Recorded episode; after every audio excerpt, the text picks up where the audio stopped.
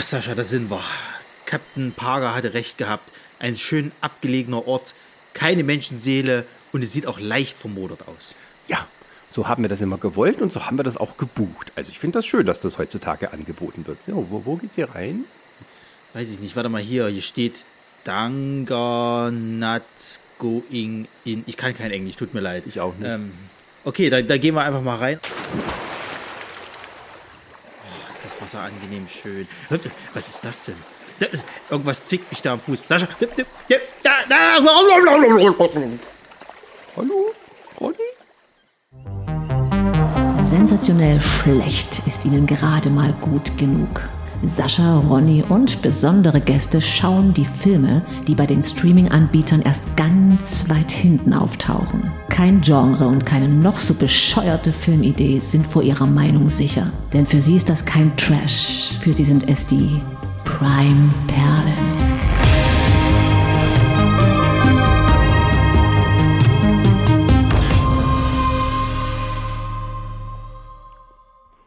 Und damit herzlich willkommen, Shoot in Prime Perlen. Heute gehen wir auf, äh, nicht auf Tauchfahrt, weil das ist gefährlich. Hallo Ronny. Schönen guten Tag. Heute nochmal so die letzten Summer-Feelings, ne? Kurz bevor wir zu Weihnachten übersteuern, wird es nochmal warm und schön und, und wir sind am See. Äh, ja, obwohl die da in einer Szene sagen, uh, eiskaltes Gebirgswasser. Und dann gehen aber alle fröhlich schwimmen da drin. Das war für mich ein Widerspruch. Man muss ja auch generell sagen, dass dieser Tümpel wirklich pottenhässlich aussah. Also ich weiß nicht, die, wenn du manchmal so die Leute gesehen hast, wie die geschwimmt, da waren irgendwelche Algen drumherum und so. Also schön ist es dort nicht. Ähm, achso, der See selber.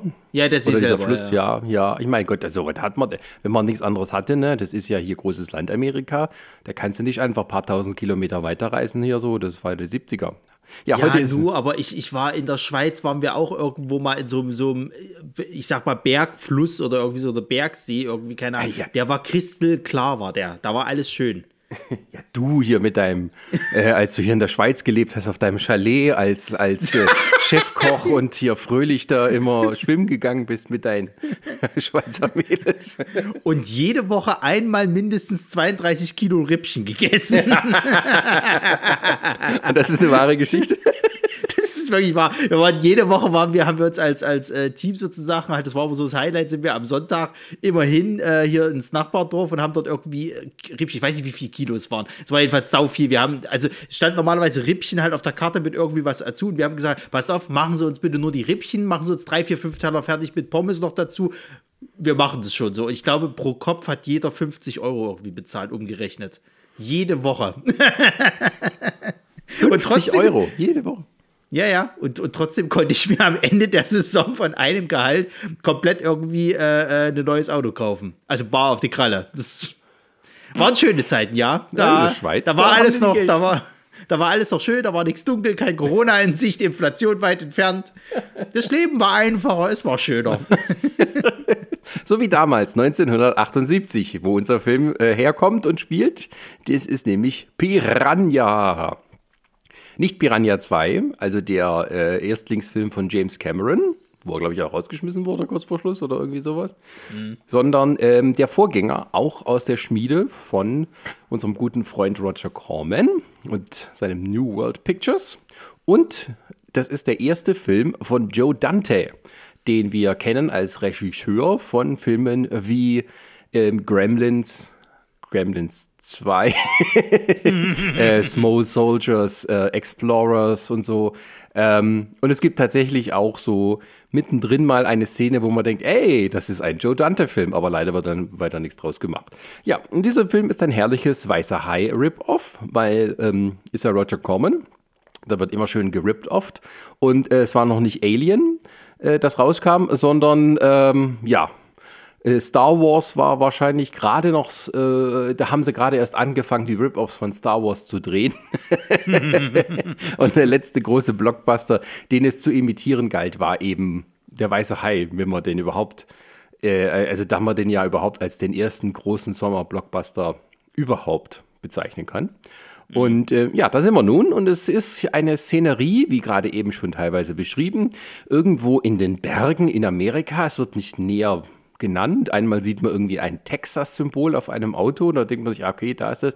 Also Äh, ja, so klassische amerikanische Gebirgslandschaft, äh, wie man sich das immer so klischeemäßig vorstellt. Und da ist ja eine, ein Pärchen, ähm, das verschwindet aus Gründen, die wir dann nochmal in den Highlights genauer erläutern. eine Frau, eine private Ermittlerin wird hinterhergeschickt. Die trifft einen, ja, sagen wir mal, etwas einsiedlerisch, äh, leb, einsiedlerisch lebenden jungen Mann. Und gemeinsam kommen sie dem Geheimnis auf die Spur, dass hier in einer ja, geheimen Militäranlage an Piranhas rumexperimentiert wurde, die sozusagen in Süß- wie in Salzwasser leben können, irgendwie widerstandsfähiger, gemeiner sind, die für den Vietnamkrieg gezüchtet wurden, um dann quasi ins Wasser gelassen zu werden als gemeine Kriegswaffe. Und ja, durch ein bisschen Dummheit kommen die frei und werden in den anliegenden Fluss entlassen, der sozusagen auch eine Hauptrolle spielt, der Fluss. Also alles dreht sich drumherum. Ja, und äh, dann tun die schön da durchschwimmen, die Menschen abnagen und kommen immer einem, äh, kommen erstmal einer, äh, einem Feriencamp mit Kindern näher, wo die Tochter des Mannes äh, gerade Ferien macht. Und es geht dann fröhlich weiter in irgendein tolles ähm, Aquacenter, sodass wir damit rechnen müssen, dass schön viel Todesopfer entstehen. Hurra, hurra! So ein bisschen Aqua-Slash in den 70ern. Also Aqua Slash, Slash könnte froh sein, wenn die da so. ja, allerdings, das ist wahr. ja, ist vielleicht auch so ein bisschen so ein Vorbild dafür. Ne? Ja, also Joe Dante hat ja für ähm, Roger Corman in verschiedenen Positionen gearbeitet in den 70er Jahren. Auch in diesem Film ist er äh, einer von beiden Cuttern, auch noch gecredited. Da habe ich mich schon, ich hatte überhaupt nicht mehr dran gedacht, dass das von dem ist. Ich gucke so die Credits an und denke, oh, Joe Dante? Ach, Regie Joe Dante. Okay, hat meine Klappe. Ähm und ähm, da ist er ja, also muss man auch sagen, also für einen Roger Corman-Film ist es gar nicht mal so schlecht gemacht. Das stimmt, ja. Also, ähm, ich hatte ja fast schon beim Gucken so ein bisschen Bedenken gehabt, so, na, ist das wirklich eine Prime-Perle? Mhm. Gibt aber dann immer mal so ein paar Sachen, wo dann sagt, ja, auf jeden Fall. aber ansonsten, also, da kann man schon mal sagen, so, der hat wenig Längen, finde ich. Der hat eine, eine straight Story und, und, sag mal, so einen roten Faden, wo es halt hingeht. Und da arbeitet er sich da eigentlich gut dran ab, halt eben. Du hast ja, wie schon gesagt gehabt, dieser, dieser Fluss ist halt so ein bisschen das, woran die sich halt abarbeiten. Und das ist gut gemacht, dass die halt so anhand des Flusses immer verschiedene Stationen haben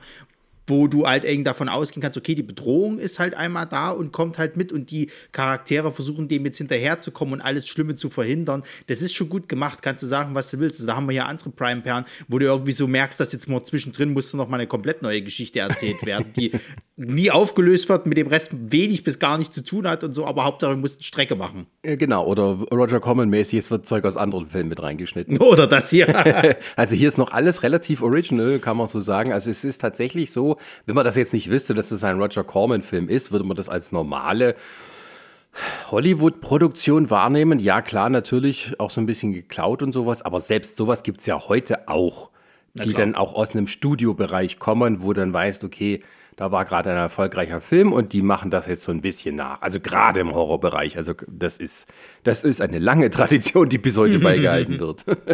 ja, ja, ja, ja. ähm, Genau. Und der Film hat als Darsteller viele Leute, die wir aus Nebenrollen kennen. Das heißt, beim Gucken hatten wir immer das Gefühl, ah, den kenne ich. Das Gesicht kenne ich, aber ich weiß nicht woher.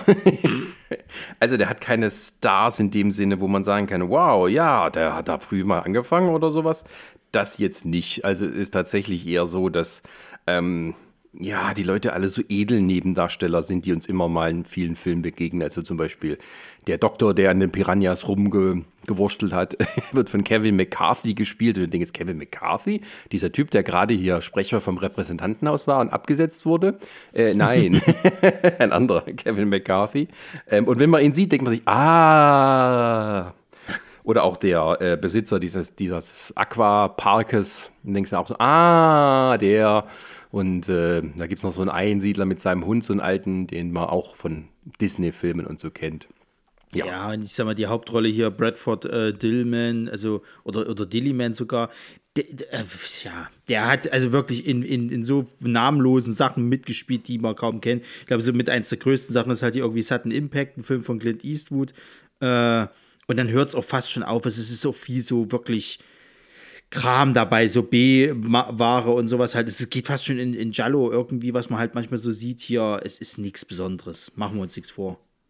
Äh, ja, und ähm, Heather, Heather McKenzie, also die, äh, äh, ähm, die weibliche Dar Darstellerin, also Hauptdarstellerin, die hat unter anderem mitgemacht in diesem Captain America-Film von, von Rod Holcomb, äh, hier, dieser, dieser ganz alte da. Mhm. Ähm, oder Erstling, wenn, wenn du es halt so willst. So, da kennt man sie vielleicht jetzt noch her. Gibt ja einige Leute, die wir jetzt hier schon irgendwie hatten, die in diesem Captain America-Film haben. Mal sehen, ob wir den irgendwann auch noch rankriegen. Kleines Update, das wusste ich gar nicht. Kevin McCarthy war mal für einen Oscar nominiert. Hm. Ja, gucke. Aber so eine 50er. Also, gut. Ähm, ja, mehr gibt es eigentlich nicht zu sagen, außer dass wir eben so, sagen wir mal, ähm, klassische Horrorfilm-Klischees à la carte hier bekommen.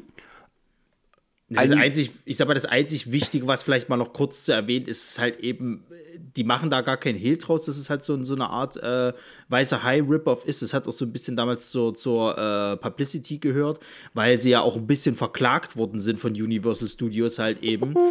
Aber dadurch, dass Steven Spielberg gesagt hat, so, nö, nö, da findet das schon, ist schon okay, so, ne? Weißer High Rip-Off, äh, äh, einer der besseren, wer weiß, was es halt noch für schlechte gab zu dem damaligen Zeitpunkt so, ähm, hat so ein bisschen seinen Segen gegeben, damit war die Sache gegessen, so. Deswegen, ich, ich vermute mal, weil der ist ja auch tatsächlich, der Piranha ist ja so ein, so ein, äh, so ein heimlicher Kultfilm, will, will, ich fast sagen. Und ich kann mir vorstellen, dass das auch mit reinspielt, eben weil Steven Spielberg so ein bisschen sein, sein Segen damit gegeben hat. Ja, ich meine, also Steven Spielberg hat ja ein bisschen Ahnung vom Filme machen. Also ich denke schon, dass der dann unterscheiden kann zwischen den Rip-Offs. Also ähm, die haben ja die verklagt, weil im gleichen Jahr kam ja äh, der Weiße Hai 2 raus.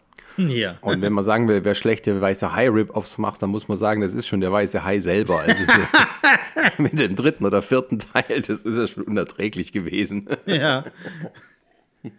Ja, frag mal den Mac 2. ja, ein Ripper vom Ripper vom Ripper. Ähm, genau, und ähm, äh, ja, gibt es sonst noch, Also der Film war relativ erfolgreich, also war nicht ja. so teuer und dafür war er dann relativ erfolgreich und äh, hat bis heute so einen kleinen Kultstatus ähm, und ist auch dafür bekannt, weil er sozusagen die Bühne geebnet hat für Piranhas 2.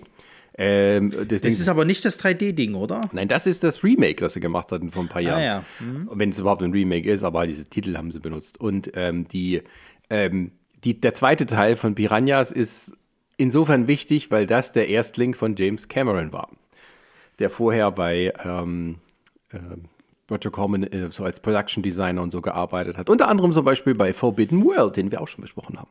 mhm. Genau. Gut, dann können wir eigentlich zu den Figuren kommen, würde ich sagen. Highlights meinst du? Na, willst du die Figur nicht noch mal kurz mit, mit, mit rein äh, ein bisschen näher beschreiben? Oder? Hab ich doch gerade. Bitte, dann Highlights. es gibt die Tante, von der habe ich erzählt, die äh, Maggie, es gibt den Paul, der Einsiedler, und dann gibt es irgendwie einen bösen Colonel, ähm, einen einfältigen anderen Einsiedler und den bösen Doktor und dann halt viele Opfer. Die Doktorin bitte, ja. Die, äh, achso, die gibt es auch noch, die böse Doktorin. Ja, ja. Und es gibt ja, die Tochter, die halt in einem Camp ist, äh, dann so heiße Camp-Betreuerinnen und einen gemeinen Camp-Oberbetreuer. Genau, mehr ist es halt dann auch nicht. Na gut, dann Highlights. Ähm, tack. Und das erste Highlight ist eigentlich die erste Szene, weil ja. das ist einfach ähm, also die Simpsons könnten dich nicht besser parodieren. Ähm, das geht los irgendwie in der dunklen Nacht im Wald, äh, tun so ein junges Pärchen durchstapfen, die irgendwie am Wandern sind und sich gedacht haben, naja, es ist immer gut, im Dunkeln im Wald weiterzulaufen ähm, und kommen an ein ja, ähm, an so ein großes Gittertor und da steht halt Danger, ähm, no trespassing, bla bla bla, aber es ist halt alt und verrostet. Und dann denken die sich, hm, weißt du was, wir machen hier mal äh, das hier. Was ist denn das hier? Irgendein verlassenes Grundstück. Hier scheint seit langem keiner mehr gewesen zu sein. Na, gehen wir rein und sehen uns mal um. Meinst du wirklich? Ach, hör mal, wen wird das schon kratzen? Oder hast du Angst? Von mir aus, okay. Außerdem tut es dir ganz gut, mal ein bisschen kriminell zu sein. Du bist viel zu brav. Komisch, dass dieser eingezäunte Grund nicht auf deiner Karte verzeichnet war. Vielleicht gibt es hier ein Geheimnis. Vielleicht. Also da muss man ja, also da, da, um das mal zu analysieren, ne? Erstens mal die, die, die Sache halt irgendwie, dieses Schild ist leicht verrostet, als ob, da, als ob diese Warnung ein Ablaufdatum hätte. So, es ist ja auch sowas, ne? Irgendwie Danger, irgendwie nicht reinrennen, ja, ist leicht verrostet, da, da gilt das wohl nicht mehr. So. Dann ist es halt auch geil, wie er zu ihr sagt, irgendwie so, hm, abgelegen, so, na, dann lass uns doch mal reingehen, so. Und sie irgendwie nicht so geil davon ist, später sind die halt drinnen, sehen diesen Tümpel und dann, und dann äh, ist er ja eher so, na, da will ich jetzt nicht unbedingt so Ja, also rein. und, und, und dann ist sie halt so, ja, lass uns doch reingehen. Genau. Also du das- Angst hast. Da ist so ein Pool und also da machen die das amerikanische, wie man sagt, schöne Skinny Dipping, also Nacktbaden im Dunkeln. Und ähm, also äh, ja, also entweder sie halt dumm oder sehr dumm. Also, also du sie siehst auch, wie da alles halt eingezeugt ist. Da stehen verrostete Fässer drumherum und die will in dem Ding schwimmen gehen. Also wenn man in einem Fluss schwimmen geht oder in so einem kleinen Bach oder sowas äh, oder halt so ein, ähm, ähm, ähm, sag ich mal, ein kleiner See, das verstehe ich dann noch. Aber in irgendwie in einem dreckigen alten Pool, es ist ja vor allem dunkel, du siehst ja nicht mal, was drin ist. Da könnten ja auch Scherben und, und, und Nägel und alles. Naja, was soll's. Auf jeden Fall haben wir dann unsere erste Bubi-Szene nach anderthalb Minuten. Ähm, kleiner Applaus dafür. Aber auch die einzigste. Nein. Ach stimmt, es gibt ja noch die eine, wo, wo, wo ganz, ganz fa- fast zum, zum Ende wir haben des mehrere, Films. wir haben vier Stück. Also wir haben einen coolen Bubi-Index von 364. Wieso habe ich denn die anderen nicht gesehen? Ich Hab erzähl's ich gar nicht mehr drauf. Ähm, und ähm, es ist sogar so, dass es fast eine ganz, also eigentlich eine ganze Nacktszene ist, weil ähm, sie zieht sich im Hintergrund aus und zieht, äh, zieht sich die Hose aus und nimmt aus Versehen die Unterhose mit. Merkt aber gleich, zieht sie schnell wieder hoch, aber der Kameramann hat wahrscheinlich gedacht, hihihi, gefilmt ist gefilmt. Und ja! so ich so, Natürlich wie er mit sich drin. so hinter der Kamera erstmal schön die Hände gerieben hat, so, haha, Und ähm, ne, für Pech ich gehabt. bin pervers, ich stehe dazu. Ein bisschen Roger Corman-Film. Ja, ähm, auf jeden Fall, ähm, ja, die gehen dann halt schwimmen da drin und auf einmal merkt er was, oh, da hat mich, warum hast du mich irgendwie, was sagt er irgendwie, dass, dass er sie ihn gepiekst oder gestochen hat oder wie er Ja, denkt, ja, dass sie war. sowas, genau. Ja, und dann äh, merkt er schnell, oh shit. Also so die, der Anfang von Weiße Hai natürlich nachgemacht, wo die Schwimmerin so von unten angegriffen wird und es passiert ihm hier auch, dass auf einmal irgendwas an ihm ganz arg nibbelt und dann fängt an das Wasser zu schäumen, das Blut fließt gleich mit und ähm, dann ist er tot und sieht dann als nächstes. Genau, also sie versucht ja irgendwie nochmal wieder rauszukommen und das ist dann sozusagen quasi die Einblendung von Piranha, wie dann quasi ihre Hand blutverschmiert sozusagen aus Pool nochmal rauskommt. Ähm, und naja, dann Ja. war es das für die beiden. Ja, den, den, den Titel fand ich auch geil, also die Titeleinblendung, weil dieses Piranha sieht das so ein bisschen verspielt aus. Ja, und dann ja. geht die, die Schrift runter ins Wasser und dann unter ihr entsteht eine Blutlache, und dann wird alles rot und dann kommen die, die Credits. Fand ich schön. Ja, ja, ja, ja. Ja, aber das war so der erste Punkt zum Horror-Klischee-Bingo im Endeffekt. So, Ja. da kannst du schon drauf machen und da gibt es ja noch mehrere Sachen. Ähm, ja, ähm, äh, was gibt es noch weiteres Highlight? Ich fand halt irgendwie, da wird halt die Maggie eingeführt, die ja irgendwie so eine, ja, weiß nicht, was das ist. Also sie ist eine private Ermittlerin, die irgendwie verschwundene Leute irgendwie aufsuchen muss. Also gerade wenn die irgendwie Schulden haben oder irgendwelche Betrüger und sowas. Ich habe erst gedacht gehabt, sie ist eine Journalistin, aber das hat ja dann irgendwie äh, nicht mehr hingehauen, nachdem die halt so mehr oder minder rausgekriegt haben, was da Phase ist und sie halt irgendwie keine Anstand gemacht hat, das irgendwie publik zu machen, so. Deswegen ja, also wahrscheinlich so private Ermittlerin, das kann schon sein, irgendwie so. Ja, also im Original, also man spricht, es ist ein Skip Tracer, also es muss wieder was sehr äh, spezifisch Amerikanisches sein. Ähm, naja, und wir lernen sie kennen, wie sie am Flughafen dann mit ihrem Boss redet und äh, ich fand halt schön, dass sie zwar so irgendwie ein bisschen kompetent ist, aber auch irgendwie immer so ein bisschen ja, neben der Spur. Ähm, fand ich nett, dass man mal so einen hübschen Charakter, also nicht hübsch im Sinne vom Aussehen, sondern dass der gut gemacht ist. Also es ist eine interessante Figur, sagen wir erstmal so. Dafür, dass es ein Roger Corman-Film ist und eine weibliche Rolle. Das ist ja nicht immer so mit äh, viel Charakter aufgeladen. Ähm, äh, also durchaus eine Figur, die irgendwie mehrere Seiten hat. Und die ist mal gut, durch positiv überrascht. Naja, hm, komme ich dann vielleicht dann nachher zu meinen Lowlights dazu. ich sehe das ein bisschen anders, aber okay. Ähm, ich fand es aber nett, dass die halt am Anfang erstmal halt so dieses, dieses so ein Haifisch-Spiel irgendwie so ein verpixeltes da irgendwie gezockt hat, irgendwie am, am was auch immer, Flughafen. Ja. Da steht halt so eine, so eine Arcade-Konsole halt eben rum und sie zockt da die ganze Zeit, während, während sie Ken Brockman anquatscht, was sie zu tun hat.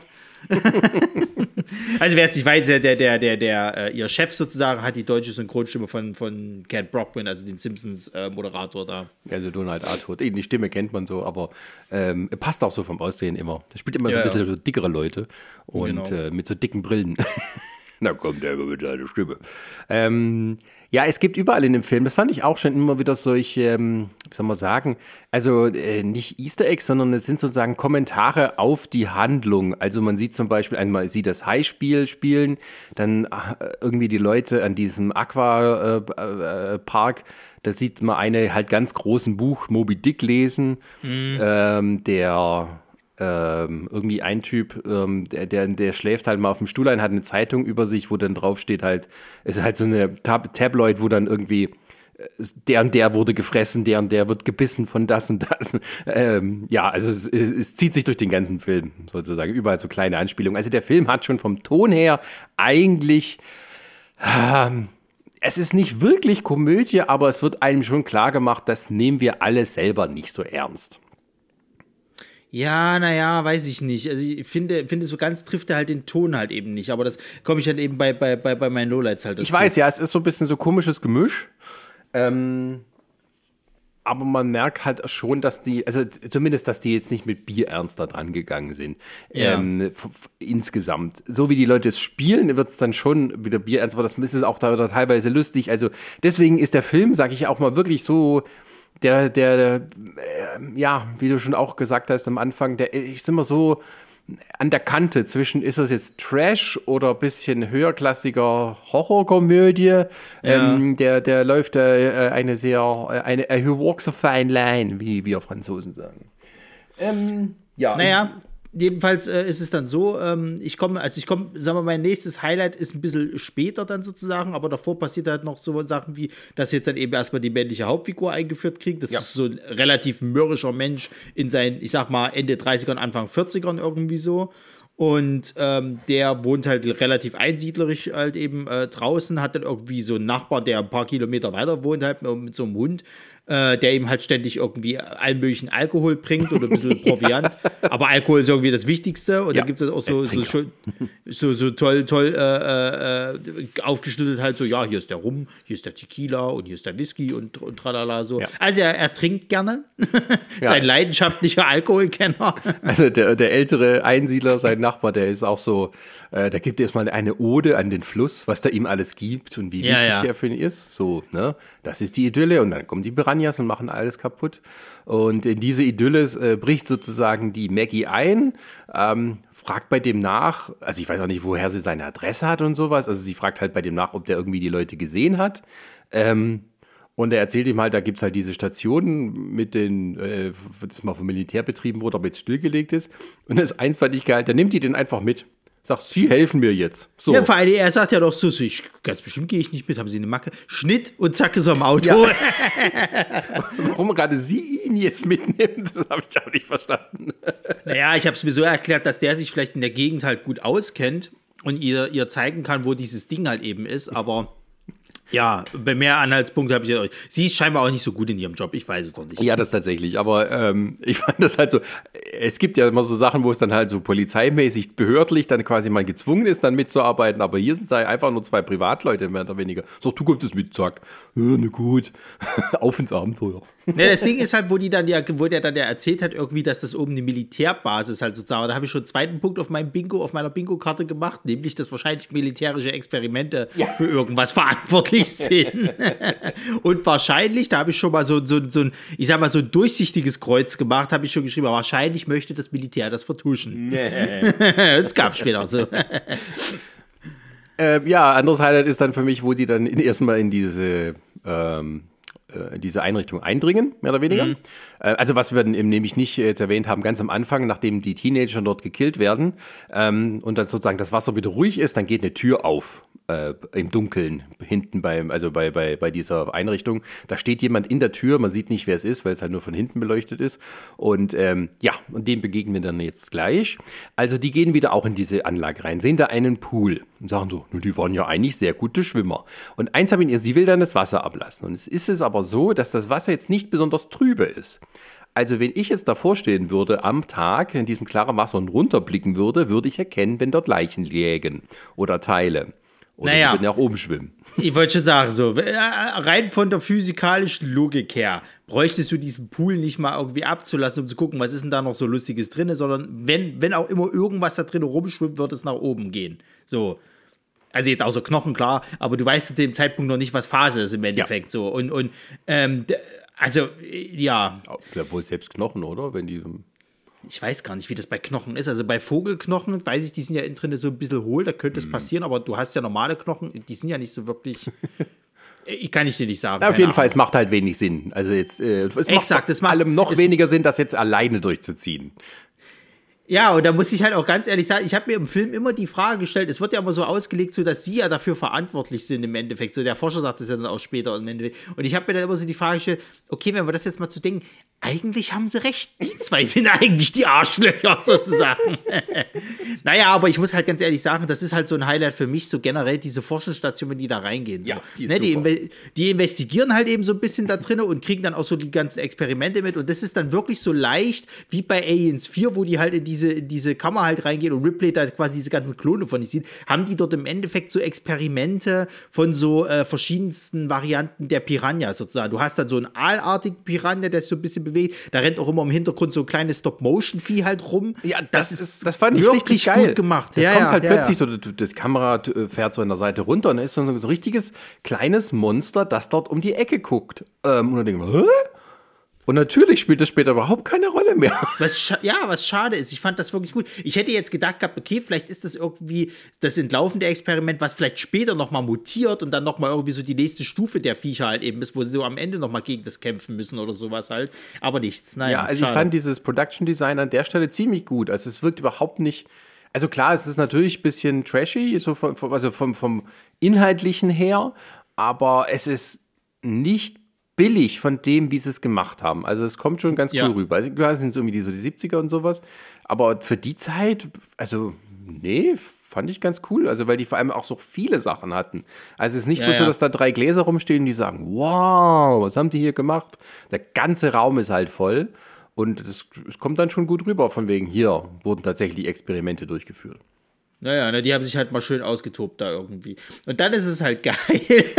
Jetzt müsste man sich ja denken, ne, wenn du in so einer Situation bist, du gehst da rein, bist fremd im Endeffekt, bist da eingedrungen so, ähm, guckst dir das an und es ist alles nicht so ganz koscher und, und äh, jetzt geht die Tür auf so. Wie würde jetzt ein, ein, einer, der da drinnen wohnt oder der da jetzt irgendwie, keine Ahnung, Experiment, erstmal auf dich reagieren? Er würde wahrscheinlich dich erstmal zwar bedrohen, aber nicht gleich jetzt irgendwie dich versuchen niederzuschlagen. Also, der Forscher denkt sich so, Bedrohung, die, die klopp ich nieder. So, die dürfen hier von nichts erfahren. So, jetzt gehen wir der Eisenstange, geht's aber los. Und dann, wie so ein Berserker, rennt der auf die zwei los, beziehungsweise erstmal auf den Mann, weil er den wahrscheinlich als größere Bedrohung ansieht und versucht ihn halt umzubringen mit so einer, mit so einer Stange irgendwie, die, da, da, versucht er den irgendwie so gegen die Wand zu drücken und zu erwürgen und die, die Frau nimmt dann irgendwas an und haut ihm das über die, über die Rübe. Kannst du jetzt auch denken, scheiße, haben die den jetzt erschlagen oder sonst irgendwas? der blutet wie ein Schwein und der andere so, ja, ja, ich hätte keine Hilfe gebraucht, ich hätte den auch gleich selber fertig gemacht. Genau, ja, ja. Aber wie Ja. aggressiv die halt irgendwie erstmal alle aufeinander losgehen. Weißt du, du kommst in so ein fremdes Labor, im Endeffekt weißt nicht, was hier Phase ist. Ja, da bringen wir uns erstmal gegenseitig um, damit wir die Fragen gar nicht beantwortet kriegen. So sieht's aus. Also keine Fragen, äh, keine Probleme. ja.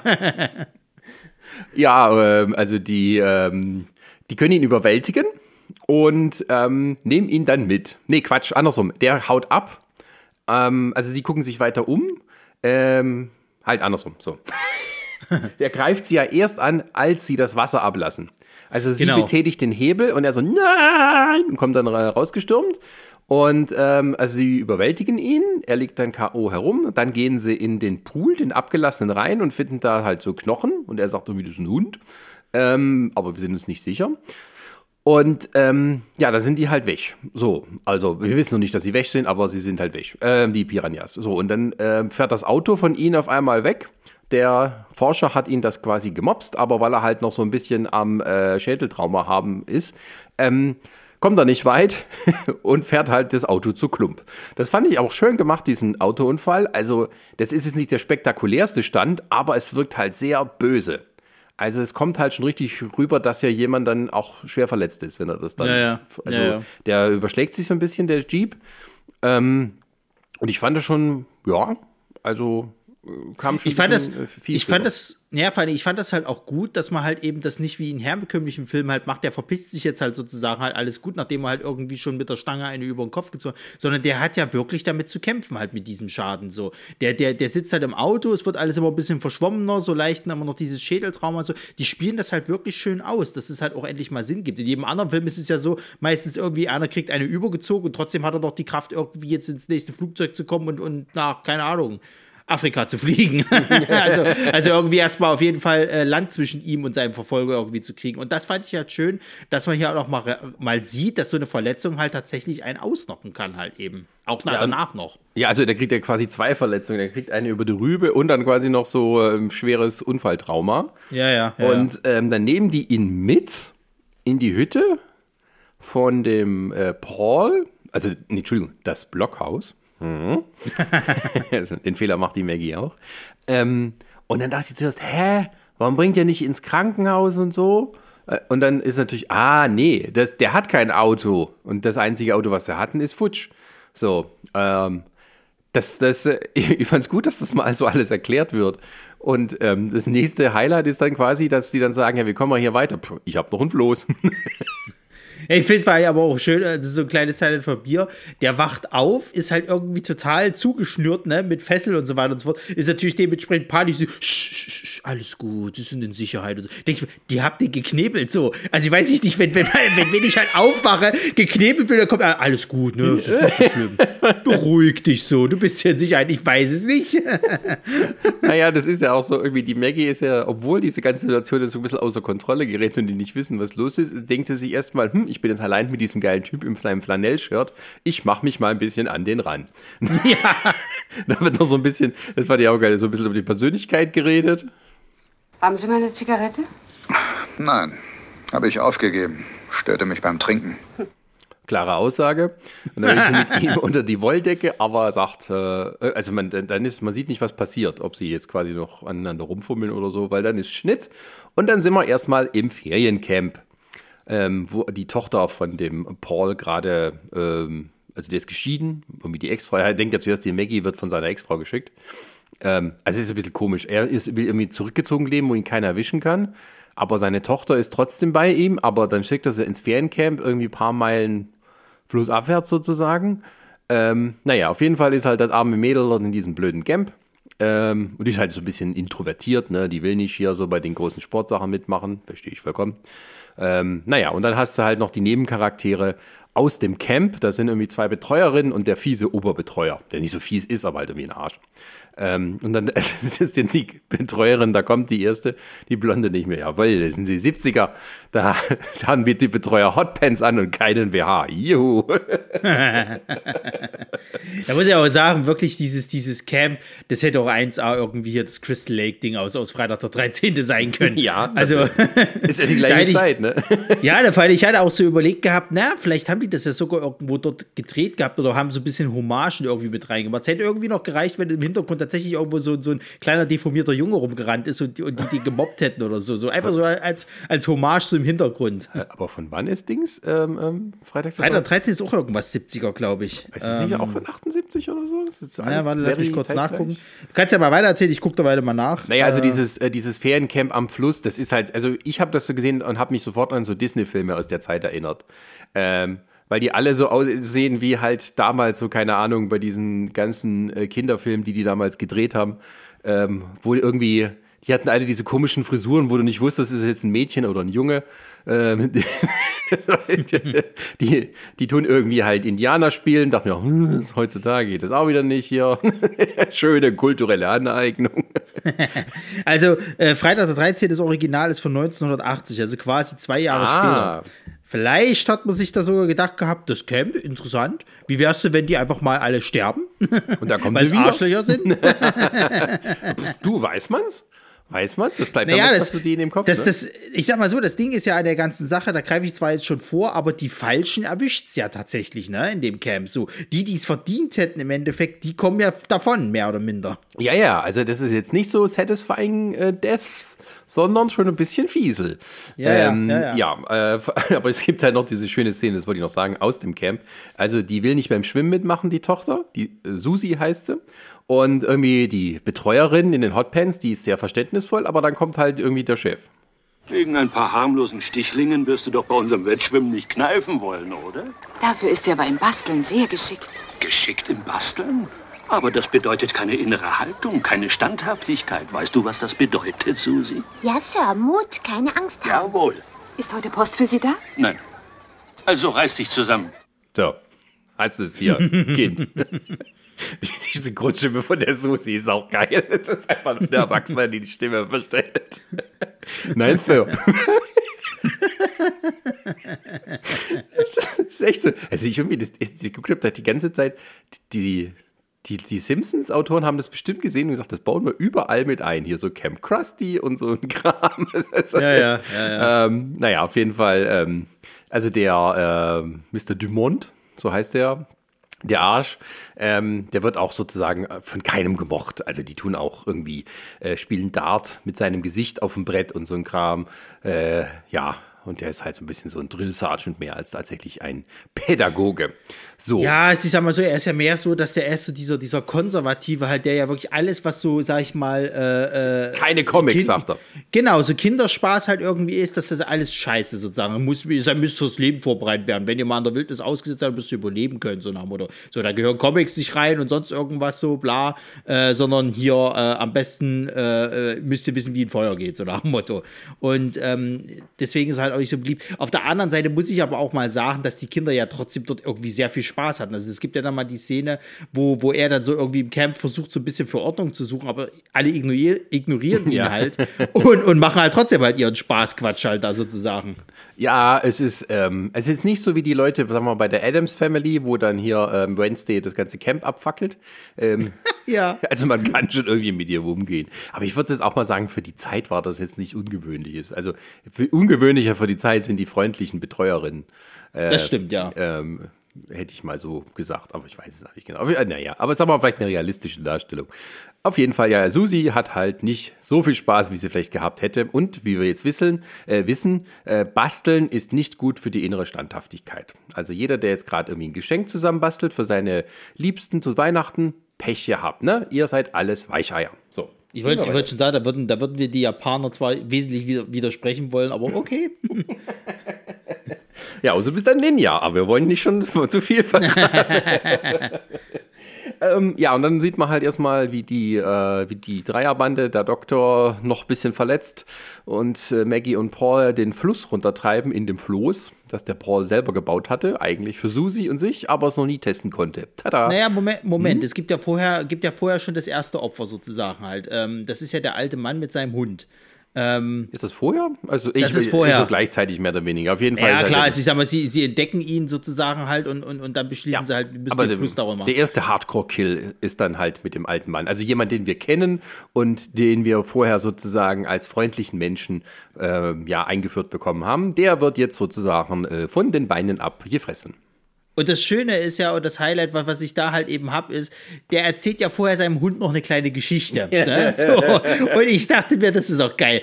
Der erzählt seinem Hund im Endeffekt, dass er schon mal einen Hund hatte, aber der ist grausig gestorben sozusagen. Wurde von einem Auto äh, äh, erwischt und dann irgendwie ist das Rad über den Kopf gefahren und alles ganz schlimm und bla. Ja. Und, und, und du das halt so ab, so ganz lustig. Na, manchmal muss man halt aufpassen, ne? dass man irgendwie nicht den Kopf zerquetscht. Und der Hund ist wirklich so, so, so leicht verschreckt. Und, so, hm. und, und dann sagt der Alte so, was, dir gefällt dir die Geschichte ich gesagt, ja klar. So, also das ist ja vollkommen, also überreagiert wie der Hund, ne, sozusagen, wenn man halt dem irgendwie so eine ganz schlimme Horrorgeschichte erzählt, wie davor, äh, äh, also dein, dein, dein Vorgänger sozusagen auf schlimmsteArt und Weise ums Leben gekommen ist und das so abtut wie, naja, Genau, und auch so. Äh, Shit so, happens. So, es ist so dumme Sprüche, so von wegen. Was, wie, äh, wie geht's da nochmal von wegen? Ja, wenn man den Kopf verliert, dann muss man die Gelegenheit beim Schwanz packen oder irgendwie ja, irgend sowas. sowas halt so.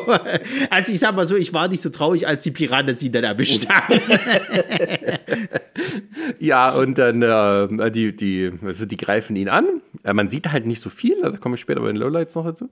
Und ähm, ja, dann kommt unsere äh, Floß-Party, kommt an und ähm, äh, Floß-Kompanie ähm, und ja, findet erstmal nur halt den Hund am Steg vor und denkt sich, ja, da stimmt irgendwas nicht, da müssen wir mal anhalten und äh, gehen da mal gucken. Und relativ gechillt, muss ich sagen, finden die die abgenagte Leiche von dem alten Mann. Da- Das auch ganz cooler ähm, Gore-Effekt ist. Also man sieht ihn da liegen und irgendwie die Hälfte der Beine ist halt nur noch Knochen. Ja, ja. Das muss ich halt generell sagen. Das ist so, ein- so ein kleines, kleines, oder was heißt klein? Das ist doch, das ist ein Highlight für mich. Dieser Gore ist stellenweise schon gut gemacht halt. Also du hast einmal das bei ihm halt so, das ist so ein bisschen kreativer Einsatz halt von, von, von, äh, ähm, naja, von, von Requisiten und, und, und Zeug, ein bisschen wahrscheinlich mit Fleischbehang irgendwie. Du hast halt diese Skelettfüße, die aber halt eben noch so leichte Fleischbrocken dran haben, so ein bisschen blutverschmiert halt sind. Währenddessen das halt eben in die Hose übergeht und du dann halt eben den, den, den, den Alten da eben liegen siehst. Und sie sagen dann halt auch so, naja, er hat sich versucht, bis hierher zu schleppen und ist jetzt verblutet.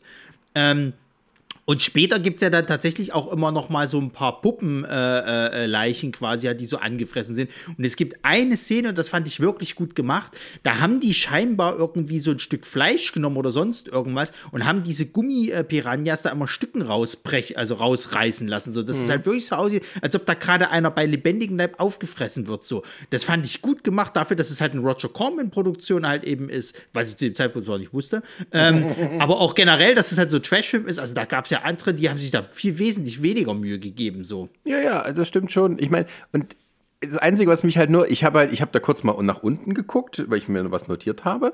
Dann gucke ich hoch und dann sehe ich den Mann, oh, schlimm, schlimm. Und dann gedacht, hä? Warum sagt denn jetzt keiner was? Haben wir zurückgespult? Wie haben die denn reagiert, als sie den gesehen haben? Und die sehen den halt und es ist halt nur so eine leichte, oh, Reaktion. Aber dann kommt erstmal so, es ist ja so, die Maggie hat ja dieses Wasser abgelassen. So, und da macht sie sich jetzt selber Vorwürfe. Und da müssen sie erstmal drüber reden. Und Paul ist halt, ähm, sagen wir mal, emotional nicht so available. Und das ist meine Schuld. Ich hole eine Schaufel. Er wollte nicht in der Stadt beerdigt werden. Keine Polizei, kein nix. Der Alte liegt da. Ich, das ist wirklich wie Opa Simpson. Der Hund ist tot. Ich hol die Schaufel.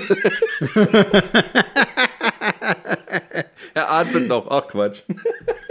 Na, vor, Dingen, vor allen Dingen, das Ding ist halt, der ganze Sache, ich meine, es macht zu dem Zeitpunkt noch keinen Sinn. Später macht es dann halt Sinn, sozusagen, ne? Wenn es dann wirklich auf die ganzen, ganzen äh, Ordnungskräfte oder Polizei äh, irgendwie treffen, halt so. Aber zu dem Zeitpunkt hätte ich jetzt auch gesagt, gehabt, vielleicht sollte man doch doch mal irgendwie, keine Ahnung, die, die örtliche Sicherheit irgendwie mal anfragen. Freunde, hier ist irgendwie, wird gefährlich. Also selbst wenn die Frau nicht gut in ihrem Job ist, sie müsste doch wissen, dass man ab irgendeinem Punkt die Behörden einschalten muss. Ja, sollte man meinen. Und das Geile ist ja, das ist ja der Anhaltspunkt dafür, dass der Alte jetzt endlich mal anfängt zu quatschen, sozusagen. Ne? Die haben ja mit dem Forscher versucht, so ein bisschen zu reden zu bringen und zu sagen, was ist denn hier eigentlich los? Was sind das für Viecher? Was habt ihr da gemacht? So. Und der immer wieder überhaupt nicht drauf reagiert und, und ignoriert und so und hat den eher Vorwürfe gemacht, ja, jetzt haben sie die rausgelassen, die Schweine. Und das ist aber dann der Anlass, dass der dann mal auspackt und sagt so, ja, äh, hier genetische Experimente hast du nicht gesehen und, und Zeug. Aber er, er haut noch nicht so komplett raus, warum das gemacht wurde. Ich weiß gar nicht, aber er erzählt doch, er erzählt das mit den Vietnamesen oder kriegt es erst beim Nee, Militär. mit? er, er lässt dann alles raus. Also er erzählt dann, dass, die, dass, dass, dass diese Fische explizit gezüchtet wurden, damit sie im Vietnamkrieg als Waffe gegen die Zivilbevölkerung eingesetzt werden können. Also man es in Flüssen freilässt. Ähm, also so ein bisschen sozusagen, ähm, ja, das Napalm von unten. Ähm, aber dann, dann der Krieg vorbei war, wurde dann das Projekt abgebrochen und aber wie wir es dann so rauskriegen, ja, es gibt, es wird ja noch weitere Kriege geben, deswegen wird da so ein bisschen weitergearbeitet an der ganzen Geschichte. Ähm, und er kriegt also schon Gewissensbisse, der Forscher, und er kriegt dann seine Möglichkeit, ähm, ja, sozusagen ähm, Wiedergutmachung zu leisten, weil nämlich schon das nächste Opfer ähm, wartet, beziehungsweise einmal äh, zu Tode kommt und dann das nächste, äh, dann äh, ja, kurz davor ist, getötet zu werden, nämlich ein Vater und sein Sohn, die, die fischen. Und ähm, der Vater wird quasi reingezogen, oder ich weiß nicht mehr genau, also, der, der fällt halt ins Wasser, bla bla bla, auf jeden Fall, äh, die fressen ihn, der Junge ist noch übrig und sitzt dann auf seinem Boot, das gekentert ist, er sitzt oben drauf, die, ähm, die Floßkompanie sieht ihn und sagt dann, wir retten dich. Und aus irgendeinem Grund fängt der Doktor dann an zu sagen, ich habe keine Zeit und schmeißt sich ins Wasser. Also der, der es am besten wissen müsste, denkt sich, ich schwimme jetzt hin. Genau da, wo die Piranhas sind. also habe ich geschrieben, warum springt der Depp denn da jetzt rein? Naja. Ja, der wollte halt so seinen Heldenmoment haben, ne? dass er jetzt irgendwie nochmal den kleinen Jungen irgendwie äh, äh, rettet und so und dann auch Naja. eben dann sein Leben dafür gibt. Naja, und die anderen sagen schnell hinterher und da geben sie ein bisschen Gas mit ihrem Floß, was ich auch nicht verstehe. Die haben nur so Stöcke dabei. Also warum nehmen sie nicht Paddel? zu, zu, zu, zu, diesem, zu diesem Floß komme ich gleich nochmal, wenn sie dann irgendwie äh, von den Piranhas angegriffen werden. Ist dann halt eben so, ne, der, der, der geht halt rein. Äh, könnte man jetzt sagen, das ist schon ziemlich dämlich. Die, die hätten sich ja einfach bloß ein bisschen schneller bewegen können und dann den Jungen halt rüber. Ja, sie kommt aber rechtzeitig sagt sich- hin. Ja. Dem Jungen passiert ja nichts. Der steht ja einfach nur auf seinem Boot. Er muss nur gucken, dass er keine Füße reinhält. Genau, so. Und dann, dann wird er. Das Geile ist ja vor allen Dingen, er, während er ihn halt rüberhieft, sozusagen, ist der Kleine ja sogar im Wasser. Also, wenn da die Piranhas ihn trotzdem nochmal angenagt hätten, Ja. wäre ja auch gefährlich gewesen. Also das fand die haben es eigentlich schlimmer gemacht, als es war.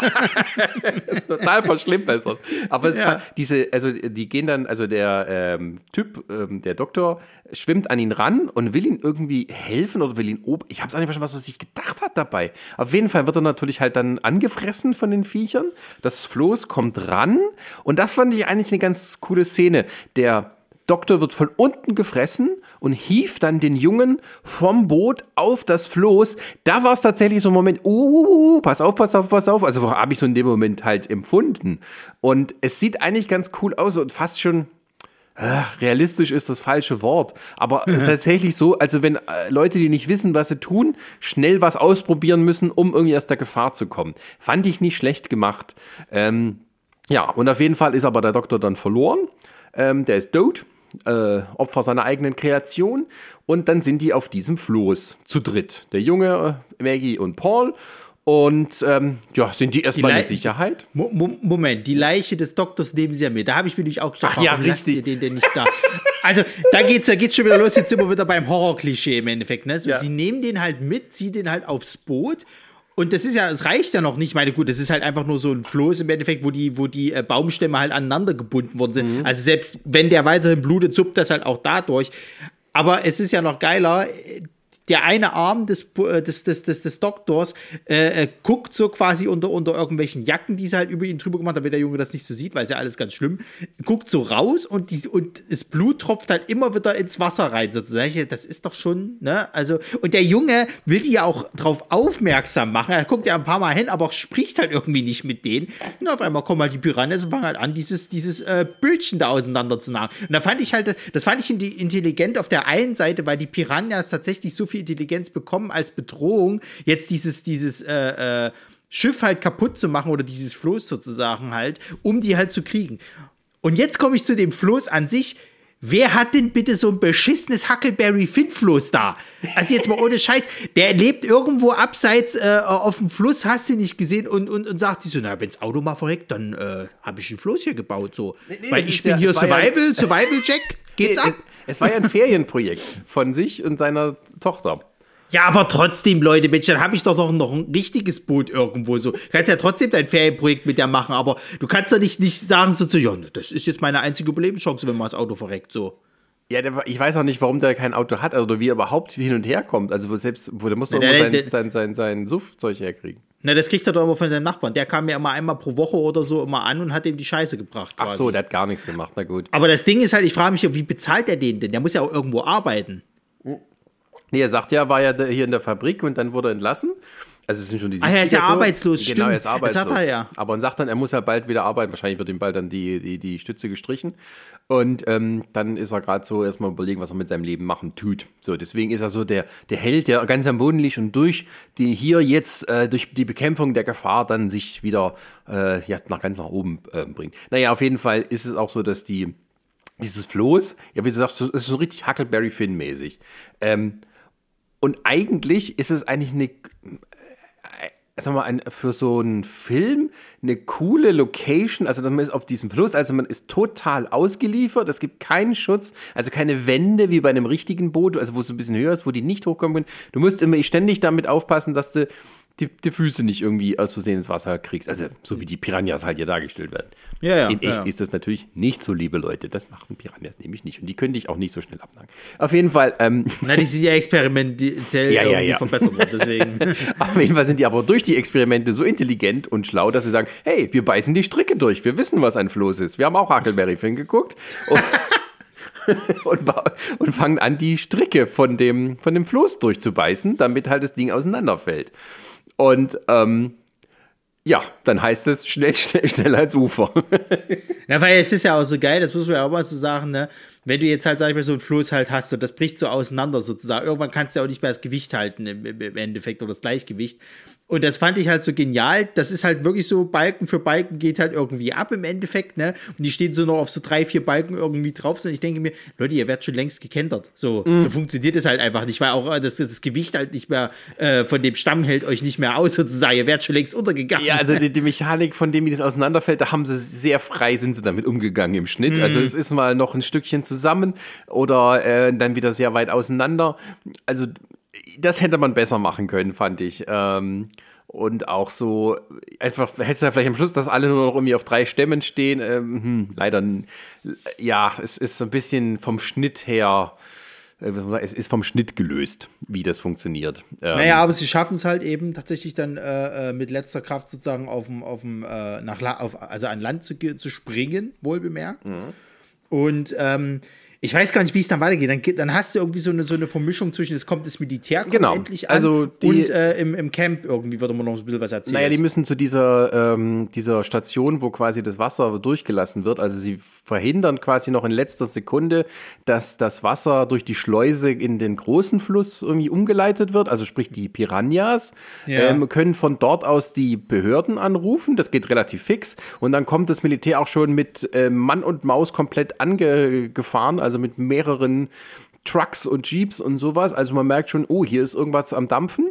Ähm, und der Colonel, der dort irgendwie das Sagen hat, der ist halt auch so ein bisschen, naja, er erzählt immer gern ein bisschen Bullshit und der Paul ist, also zumindest ist es so, dass die Hauptfiguren gleich denken, hm, er erzählt uns hier gerade ein bisschen Bullshit.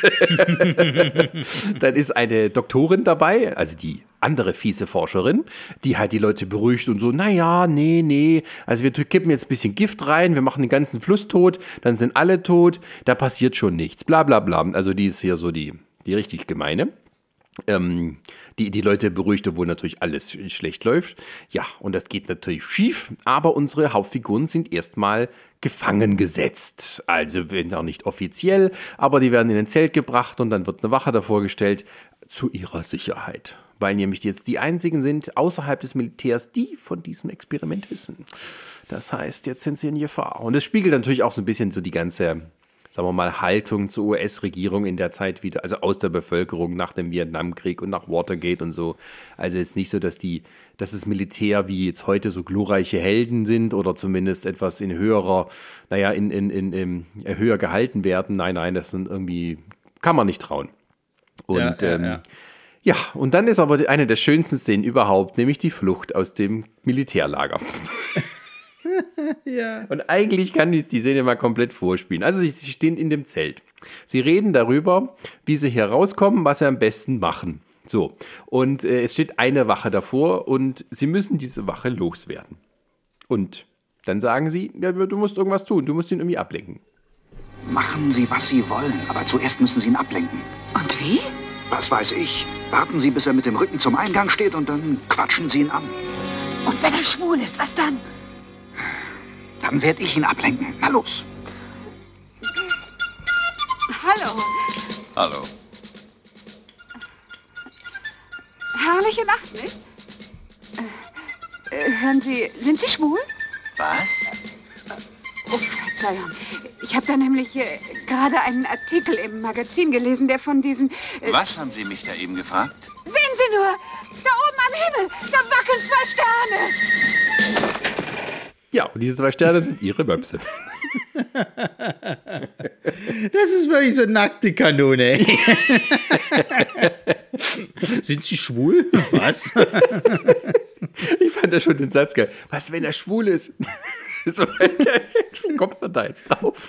Naja, aber so alle Ev- Eventualitäten halt durchgenommen. Aber ich fand es auch schön, wie er dann so eiskalt so, so gleich reagiert und sagt, ja, dann denke ich ihn halt ab so.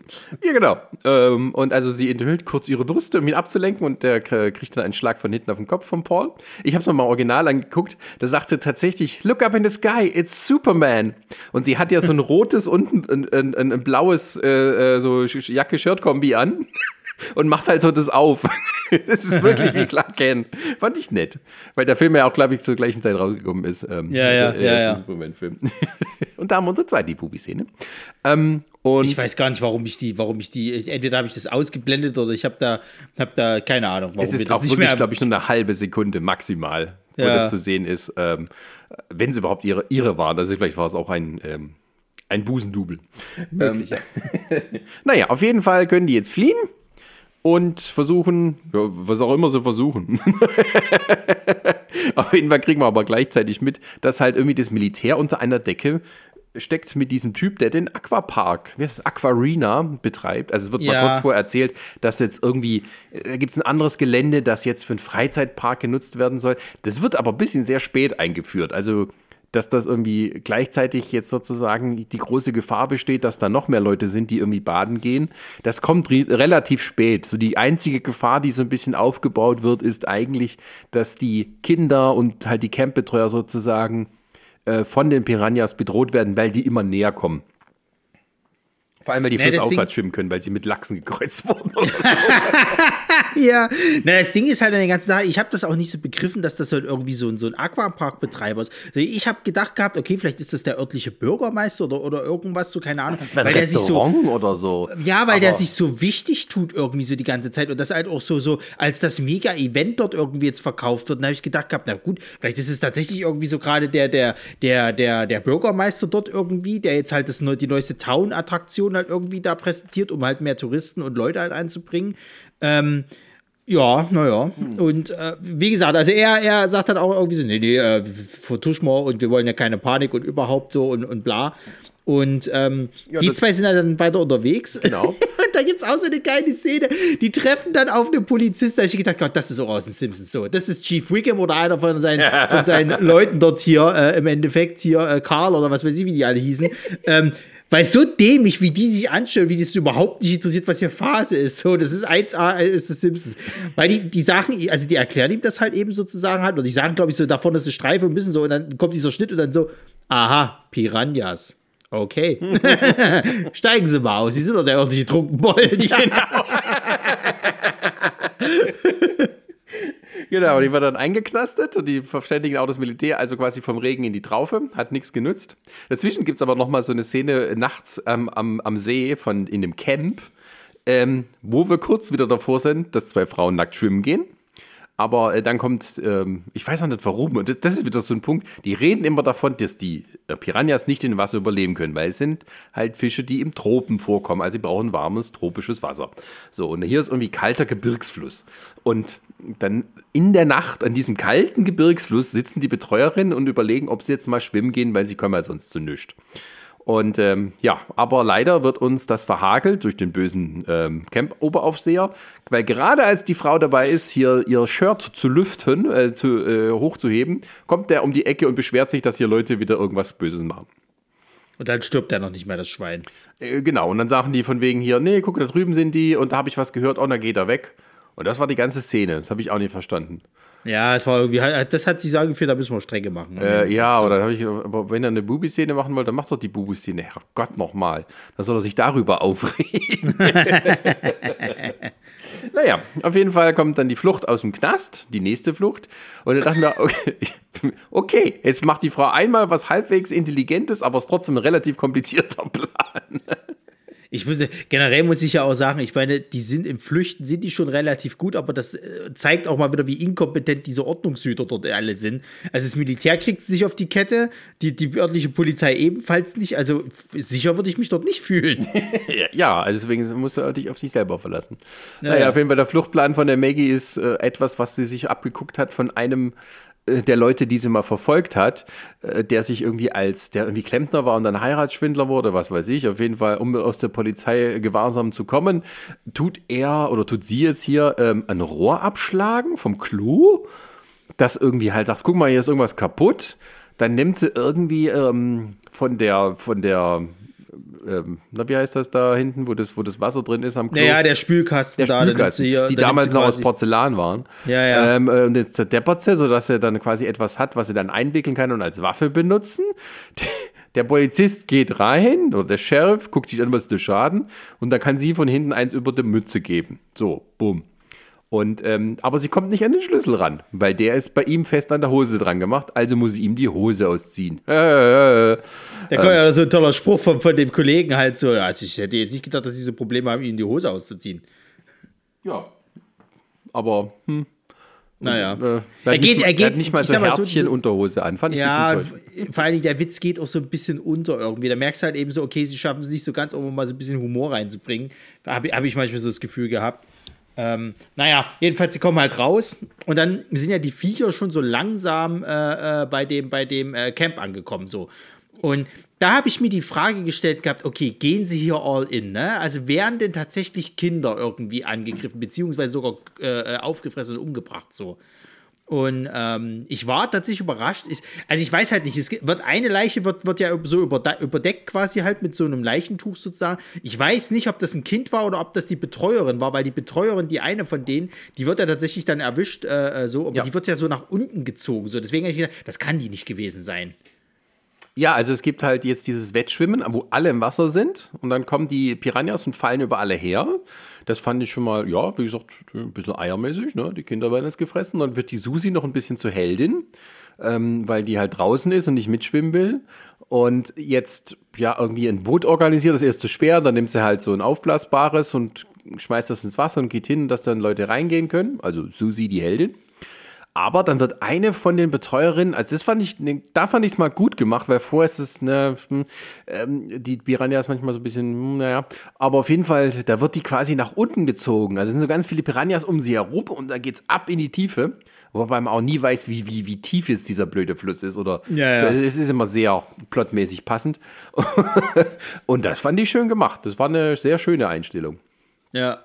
Naja, und dann sind wir schon eigentlich mehr oder minder, also sie schaffen es dann sozusagen halt die Kitties aus dem, aus dem äh, Fluss rauszuziehen und so weiter. Die, unsere Bagage kommt halt auch äh, äh, dann irgendwie dort an und äh, er guckt jetzt irgendwie, es geht seiner Tochter gut, ja, alles schön und sie ist die Heldin und bla bla bla, wir freuen uns alle. Und dann ist aber klar, scheiße, wir müssen auf jeden Fall nochmal zu diesem Aquapark im Endeffekt, so, weil da, da könnte die ultimative Katastrophe so. Ja. Und, und dann, also kurz bevor die dort ankommen, ne, äh, äh, wir greifen ja die Piranhas mehr mehr schon. Da gibt es so ein paar Highlight-Szenen zwischen, zwischen diesem äh, Aquaparkbetreiber und seinem Assistenten, weil der Assistent. Das ist so der Smithers der, der Offensichtlichkeit. der spricht so Sachen an im Endeffekt. Also die wissen das halt im Endeffekt, dass da diese Piranhas sind, aber ja, wir wollen keine Panik verursachen. So wird schon alles gut Ja, gehen. Ne? also die, so. die Presse hat schon irgendwie Wind gekriegt und ruft jetzt da an, was los ist. Und in dem ganzen Chaos spricht halt der äh, Be- Betreiber am Telefon und da kommt sein Assistent und äh, ja. Nein, Bob, das ist absoluter Unsinn. Nein, es stimmt kein Wort davon. Das haben wir auch schon in anderen Entschuldigen Redaktionen mitgeteilt. Sie sehen doch, ich bin am Telefon. Aber die Piranhas. Habe ich Ihnen nicht verboten, das Wort auszusprechen? Aber die Piranhas. Was ist mit den verfluchten Piranhas? Sie fressen die Gäste auf. so kurz trocken, weißt du? Ja, also das Finale, was dann eingeleitet wird, das ist sowieso, also dann hauen sie nochmal alles rein. Ja, also als ja. erstes sind solche, ähm, so, ähm, ja, hier ist diese, diese Surfer, die hinter Boot hergezogen werden. Was ist der Name dafür? Na, so Wasserski, Wasserski, ist es im vielen Endeffekt. Dank. Das ist, das ist tatsächlich eine der wirklich schön trashigen Momente im Endeffekt im ganzen Film, so, weil du hast dann halt eben so ein, so ein, so ein Dreiergespann halt eben, der Mann ist halt eben hier am Wasserski fahren und, und die, die Mädels machen quasi, also führen, führen so das Boot und sind halt auf dem See so. Und einer wird irgendwie von Piranhas erwischt. Ich weiß nicht, das sind irgendwelche Taucher, die zwischendrin noch irgendwie Ja, auf sind. einmal Und kommen einer dann so leicht liegen da rum. Genau, da ist so, so, so, so, schwimmt halt eben so, so eine Taucherleiche im Endeffekt und der sieht das von Weitem und, und signalisiert denen, die sollen bitte jetzt hier anhalten, langsam machen und so weiter. und so fort. Die raffen das nicht, die Mädels, also ähm, ähm, machen sie halt wieder schneller und, und bla. Und aus irgendwelchen Gründen hast du da noch einen anderen, der da auf dem, auf dem See mit, mit so einem Speedboot rumfährt, so. Und den, äh, äh, der äh, kreuzt sozusagen halt dieses, dieses, ähm, diesen Strick sozusagen halt von, von dem Typen, der da sich da festhält. Der Wasserskifahrer wird dadurch halt eben ins Wasser halt irgendwie geballert. Dann hast du einen Angler und das Speedboot fährt dann irgendwie durch das Boot des Anglers, explodiert komplett. und du denkst dir halt so, okay, das hat jetzt mit den Piranhas nichts zu tun. Ihr wart alle dumm. Die waren alle irgendwie in Panik. ja.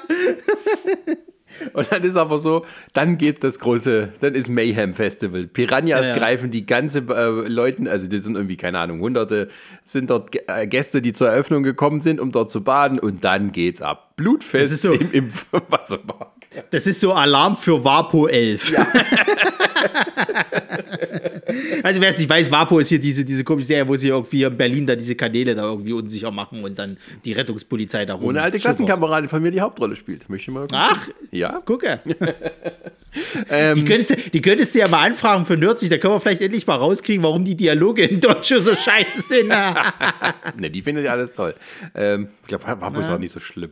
Das ist halt Nee, es geht, es geht. Aber wir schweifen ab. Also, wie Ja, gesagt, ja. jetzt, ist halt, Ähm, jetzt ist halt Blutbad da irgendwie ja. und da geht's richtig ab. So. Blutbad, da halt alle. alle. Ne? Bad, ne? Blut, oh. Richtiges Blutbad. Auf jeden Fall, ähm, da ist auch noch der böse Colonel, der zum Boot schwimmt und da wollen halt Leute auf sein Boot, da sieht man, dass er richtig böse ist. weil er die Dieses Leute- Arschloch, ne? So, schiebt die rein, Leute geh zurück ins. Wasser. Lass los.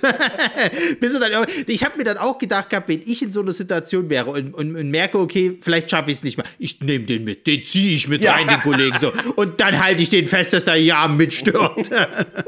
Also dann fand ich ja ein schönes Gorefest. Also da geht's dann ja auch quer durcheinander. Da ist noch mal eine Bubi-Szene. Ähm, ja, da die, da sind die Piranhas kleine Perverse und beißen so den BH von einer irgendwie auf. Aber da gibt's halt zwischendurch mal so richtig ähm, ja, gruselige, so angefressene Köpfe und sowas. Oder halt, was du gesagt hast, wo die halt, also das sind ja keine richtigen Piranha, sind ja nur so Puppen, die immer so ganz wild gegen das Fleisch gedrückt werden. Oder ich Ja, weiß ja. nicht, wie sie es gemacht haben. Ähm, und die Kamera Na, wackelt die, dann ganz die, schlimm. die, haben schon, na, die haben schon so leichte Mechatronik, also einige von den Viechern hatten so Mechatronik-Mäuler gehabt, Mhm. dass die quasi zumindest zuschnappen konnten. Und dann haben die wahrscheinlich einfach ein bisschen spitzere Zähne gemacht und haben die da so dran gedrückt, zugedrückt und das dann halt so rausgerissen. Dass es halt auch wirklich echt aussieht, als ob die da gerade was rausreißen im Endeffekt. Ja. Und ähm, ja, äh, das ist, das macht schon ein bisschen Spaß dann das, als Finale. Und Ja, ja. Äh, unsere Helden müssen dann nochmal losgehen und dann, ähm, was wollen sie machen? Also die tun, wollen dann irgendwie das Abwasser aus einer anderen Schleuse dort reinleiten, Naja, damit die das- endgültig vergiftet werden. irgendwie. Ja, also das hatte die, das hatte die Forscherin hatte erzählt gehabt, dass die wohl irgendwie gegen irgendwas, äh, da sind sie halt nicht resistent genug, keine Ahnung, so. Irgend so Giftstoff, was weiß ich nicht was. Und der scheint noch da in so einer anderen Abwasseranlage zu sein. Das war so wohl irgendwie so der Fail-Safe im Endeffekt halt ebenfalls, was schiefgehen sollte. Und dann müssten die quasi hin, das steht auch alles unter Wasser dort im Endeffekt, so dieser Dammartige oder was auch immer das sein soll.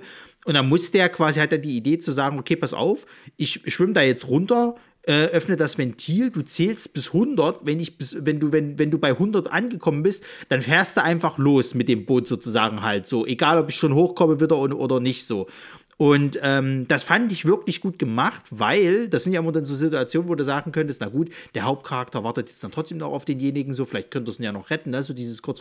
Nee, die zählt bis 100, der hat zwar das auch dann geschafft, dieses Ventil aufzumachen, aber die Piranhas kommen schon an und, und nagern so an ihm halt im Endeffekt und die zieht halt volle Kanne durch halt so, die sagt halt so, okay, 100, ich, bretter jetzt halt einfach durch und kann ihn dann dadurch sozusagen rausziehen aus diesem, äh, äh, aus diesem Unterwassergebilde im Endeffekt halt so und auch weg von den Piranhas. Ähm, zwar ist es, äh, äh, sei trotzdem äh, angenagt, aber er kann dann halt noch irgendwie hochkommen im Endeffekt sozusagen, dass sie ihn retten kann. Aber das fand ich schön, weil das war tatsächlich, also das kannst du dem Film nicht vorwerfen. Der ist zu keiner Zeit, ist der in irgendeiner Art und Weise richtig vollkommen dumm, sondern der hat tatsächlich doch wirklich äh, clever handelnde Leute im Endeffekt teilweise drinne so. Wo du ja wirklich in vielen Horrorfilmen das hast, okay, das Drehbuch schreibt die Figuren jetzt extra dumm, dass auch ja viel äh, dem, dem Killer oder den, der Bedrohung halt sozusagen einfach gemacht wird. Das ist hier nicht so der Fall. Ja, auf jeden Fall hat man das so Gefühl, oh, er opfert sich jetzt auch so ein bisschen, ne? Ja, Er ja, stirbt jetzt ja, seinen ja. Heldentod, aber kommt dann nochmal davon. Also da muss ich sagen, da war ich schon richtig drin in dem Moment. Ich dachte, okay, was passiert jetzt hier überhaupt? Und, Ja, ja. Äh, war so ein bisschen noch unvorhersehbar, muss man sagen. Ja, und dann gibt es halt noch eine geile Szene und das fand ich halt auch schön. Das war auch noch mal so ein kleines Highlight für mich, einfach weil ich die, die, die, die äh, Mimik und Gestik halt so cool fand. Du hast ja dann sozusagen halt, ähm, ähm, es ist alles passiert, du hast halt viele, viele äh, Verwundete und auch Tote halt sozusagen an diesem Wasserpark äh, äh, quasi halt an diesem Ufer halt liegen so. Die Presse ist halt dort und filmt und, und alles ganz schlimm. Und du hast diesen Wasserparkbesitzer, der ja wirklich schockiert ist und schon wirklich so, scheiße, was habe ich hier angerichtet und wendet sich ja dann sozusagen der, Kamera, der Kamera halt von so einem, von so einem äh, Pressefuzzi so, was filmen Sie, hören Sie auf zu filmen. Und guckt dann wirklich so, so garstig halt irgendwie so in die Kamera, so wirklich so auf der einen Seite halt machtlos und auf der anderen Seite halt todsauer im Endeffekt so. Und dann hast du ja noch die, die, die Forscherin, die halt eben dann so gefragt wird, so, ja, alles jetzt so von, ja, nee, ist ein Tod und jetzt besteht überhaupt keine, keine äh, Bedrohung mehr und, und grinst dann so ganz bösartig halt eben in, in, in die Kamera rein und dann siehst du halt eben zum, zum Schluss, wie halt das Meer ist und du hörst dieses Geräusch äh, von diesen Piranhas, wie die halt da irgendwie so rumwabbeln halt. Also du siehst keine Piranhas, aber du könntest jetzt davon ausgehen, okay, sie haben es ins Meer geschafft, scheiße. Hm. Ja, aber äh, es ist auch so ein bisschen unklar am Ende, ob der Paul jetzt überlebt hat. Also der sitzt ja nur dann irgendwie oder liegt auf dieser Trage und so und ist ein bisschen nicht ansprechbar und wir wissen nicht, was sein Schicksal ist. Also, äh, weil sie dann irgendwie weitergeht, irgendwie die, äh, die Doktorin, die Böse, die sagt irgendwie, es gibt jetzt, es gibt kein, keine Gefahr mehr, sie sind alle tot und dann da, da geht es irgendwie zum Meer und wir wissen, aha, Fortsetzung. Ja, ja, die Nika. Aber geil fand ich auch wo die am Schluss dann die ganzen Toten da rumlegen. Es war wie bei Schlock, wo die ganzen ja, Leichen, so waren die Hunderte. Ich meine, die sind schlimm und sowas, ne? aber es hat echt mich so erinnert an Schlock, diesen anderen Film, den wir mal besprochen haben, wo das Monster wie hunderte Leute umbringt und es schwenkt drüber. Das ist wie nach einem Schlachtfeld, wo die alle dann rumliegen und tot sind. Hier war es ja vor allem, hier, hier gab es dann wenigstens noch Blut und so weiter und so fort. Also waren viele Blut verschmiert und, und, und Zeug.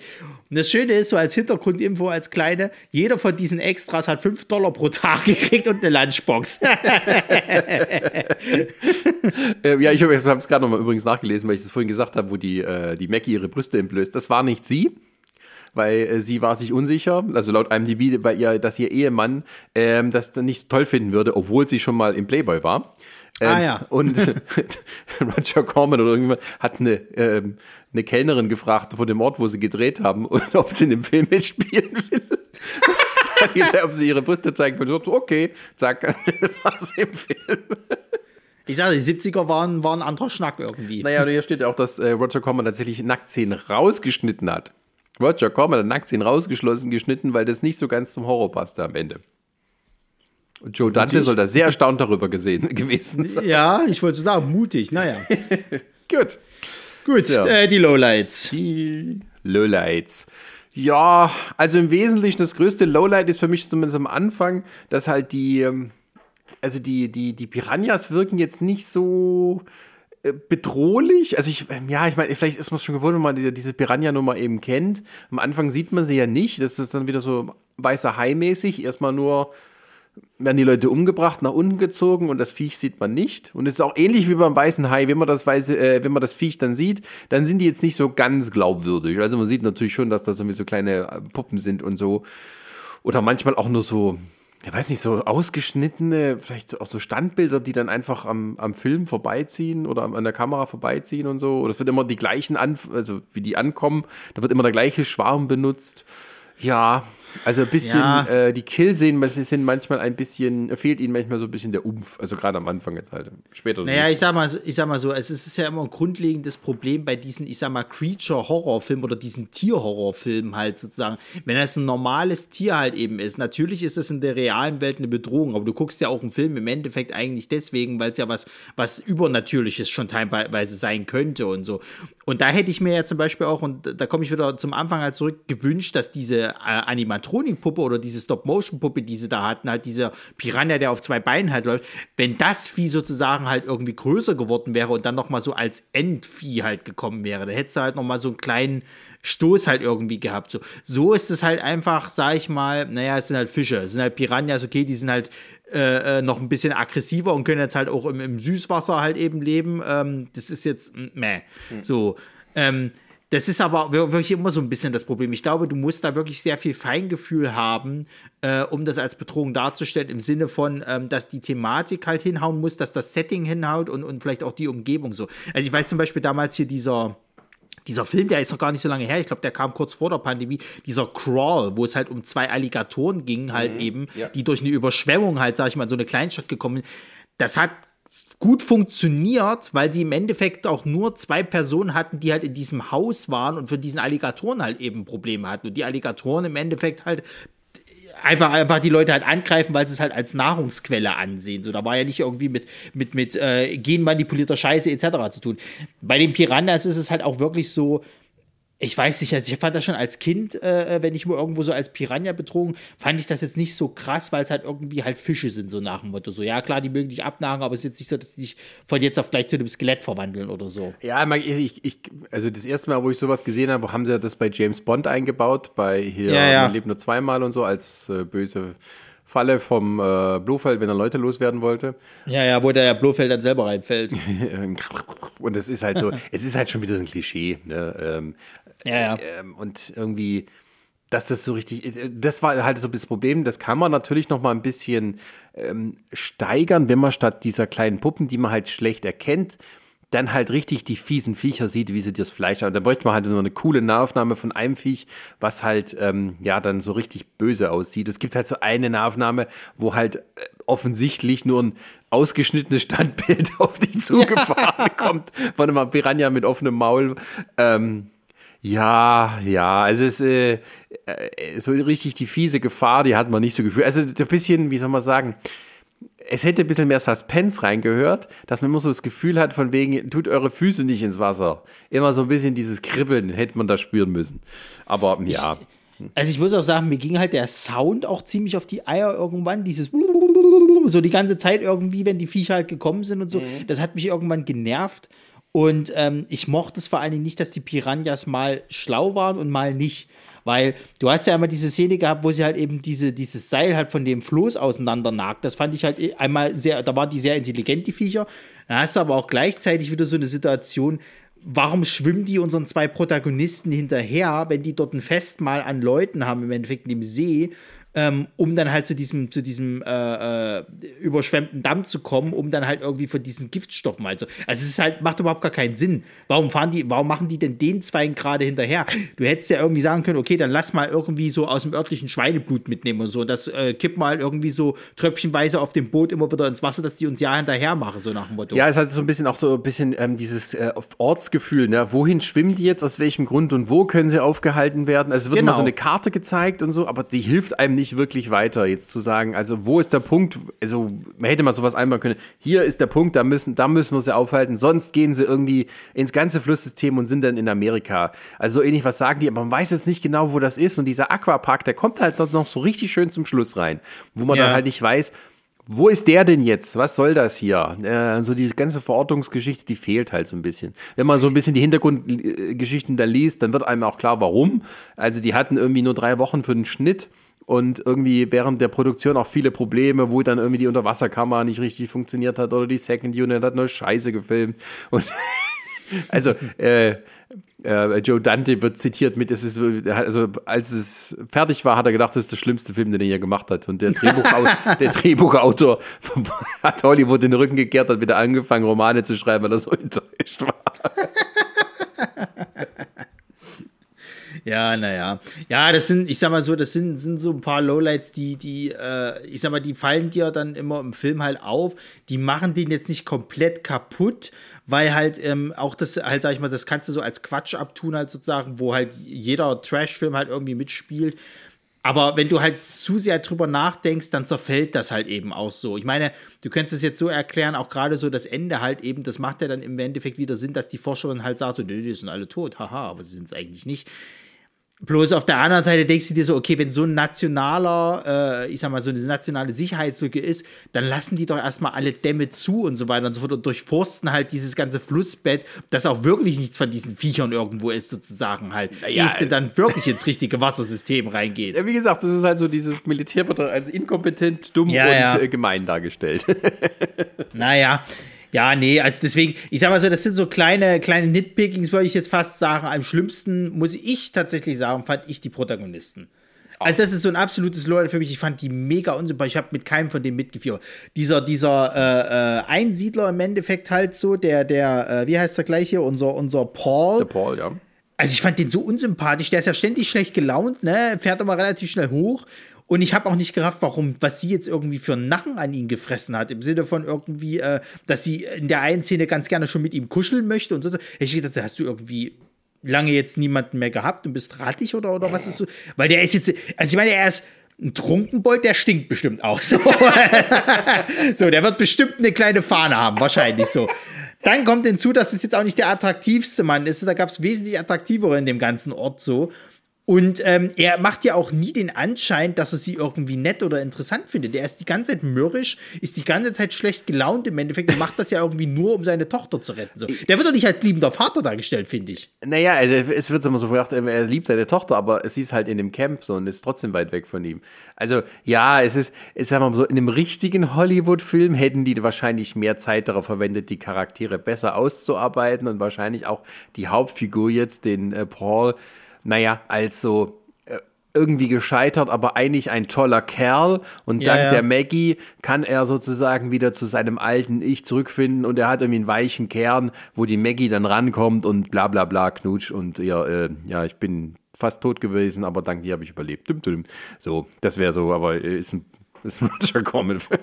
Ja, genau. So, aber so ist es halt leider nicht. Das muss man halt leider sagen. Und da- dadurch finde ich sie halt eben auch schwach, weil ich meine, am Anfang dieses, dieses, dass man halt so ein bisschen so den, den, naja, wir nennen es mal den Nerd so noch mit rein inspiziert oder so, oder die so ein bisschen vielleicht ausgefallener ist, keine Ahnung. Das verliert sich ja auch im Film komplett. Also ja, okay, sie ist immer dafür zuständig, dass halt eben äh, sie entkommen. Da könntest du das noch so ein bisschen mit reinziehen. Aber ich finde, das sind halt mal so kleine Momente. Ansonsten finde ich, ist die, ist die immer relativ blass und, und, und wirkt halt irgendwie jetzt nicht so, dass du sagen kannst, okay, mit der fieberst du halt mit so. Ich meine, sie ist die wesentlich sympathischere von beiden so, aber auf einer Skala davon, dass beide halt eher so uninteressant und unsympathisch für mich gewirkt haben, äh, finde ich es schon ein bisschen traurig halt. Dafür, dass du ja mit den zwei gerade mitfiebern sollst.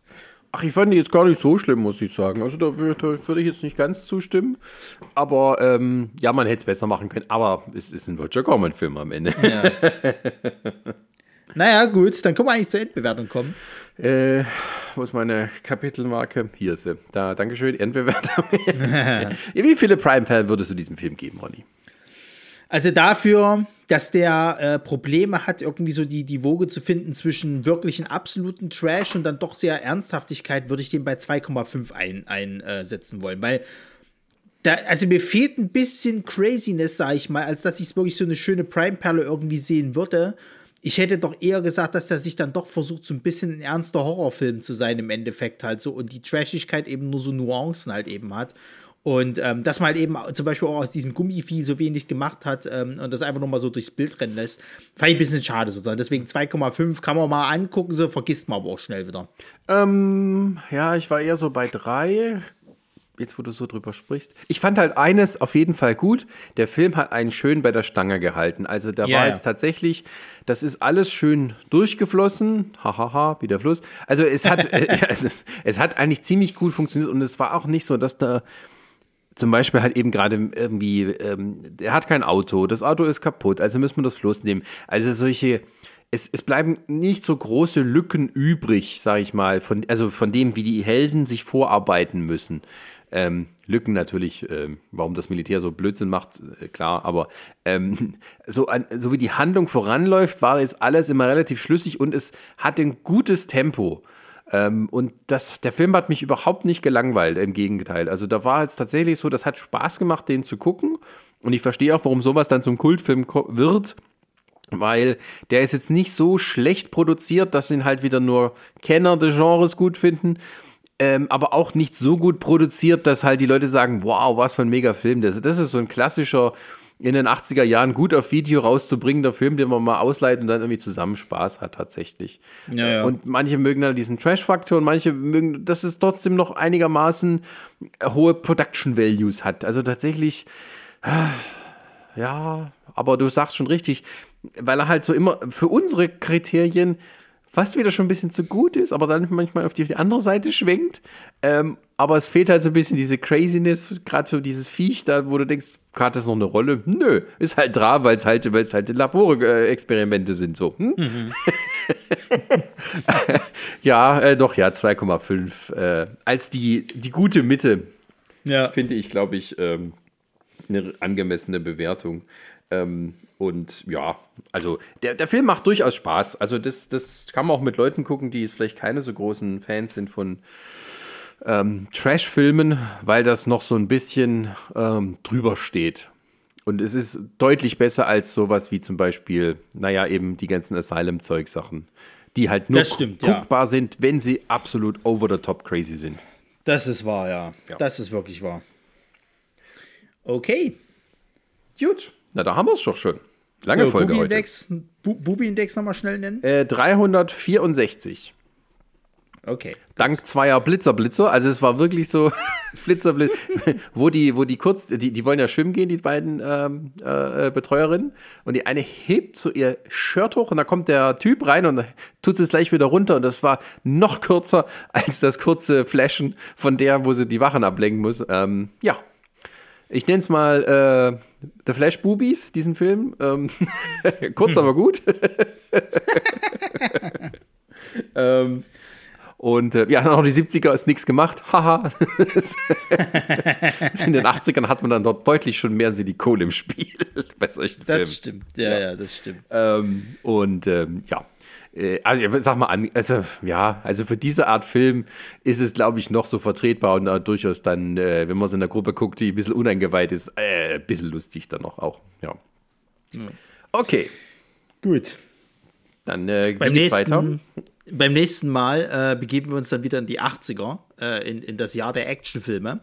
Und äh, wir haben wieder einen Canon-Film. Ähm, und zwar einen relativ bekannten tatsächlich, denn wir müssen, wir müssen ja das Ding hier rund machen. Ne? Wir müssen ja irgendwie die, die äh, Einigkeit äh, vollziehen. Das heißt, wir haben das nächste Mal äh, einen weiteren großen Canon-Star da, nämlich Michael Dudikoff, der sich als der American Fighter durch ähm, ja, das Militär, irgendwelche Ninjas etc.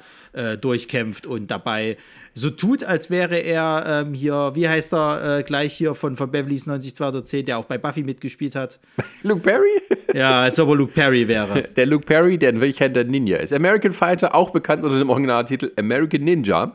Ähm, und ähm, den werden wir uns vornehmen. Also ein Klassiker des 80er Jahre B-Movie-Action-Kinos. Und wir werden sehen, ob er seinem Ruf gerecht wird.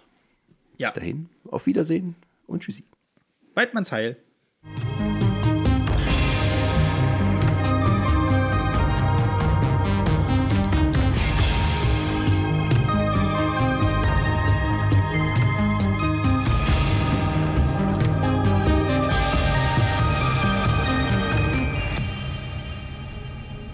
Eine Lamare Audioproduktion.